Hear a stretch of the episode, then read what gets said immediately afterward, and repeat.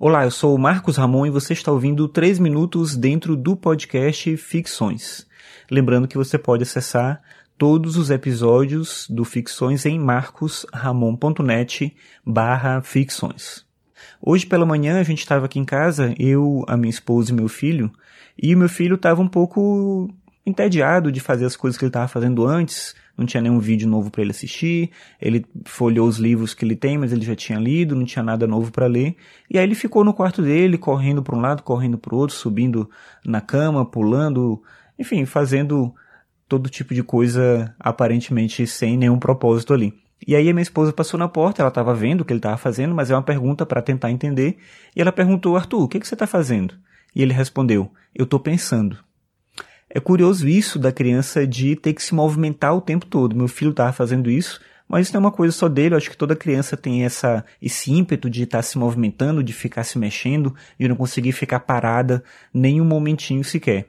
E eu digo que isso é curioso também porque quando a gente fala sobre pensar, sobre estar pensando, a gente tem na nossa cabeça uma concepção formada de que o pensamento ele envolve uma certa paralisia do corpo.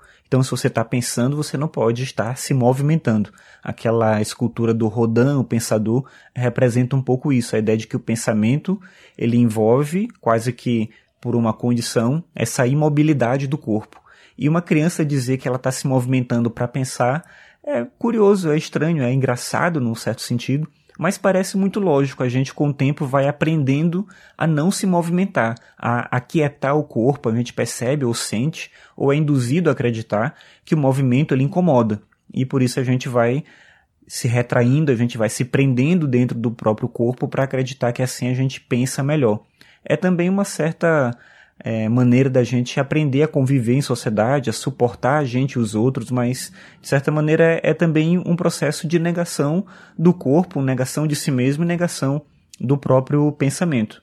Parte disso tem a ver com a tradição filosófica que ensinou a gente que o pensamento está separado do corpo. Isso está em Platão, em alguma medida, com a questão do dualismo, o mundo sensível, o mundo inteligível, e está também em Descartes, com a percepção do pensamento como aquilo que define o ser humano como tal, sendo, na visão de Descartes, o pensamento algo distinto da própria materialidade.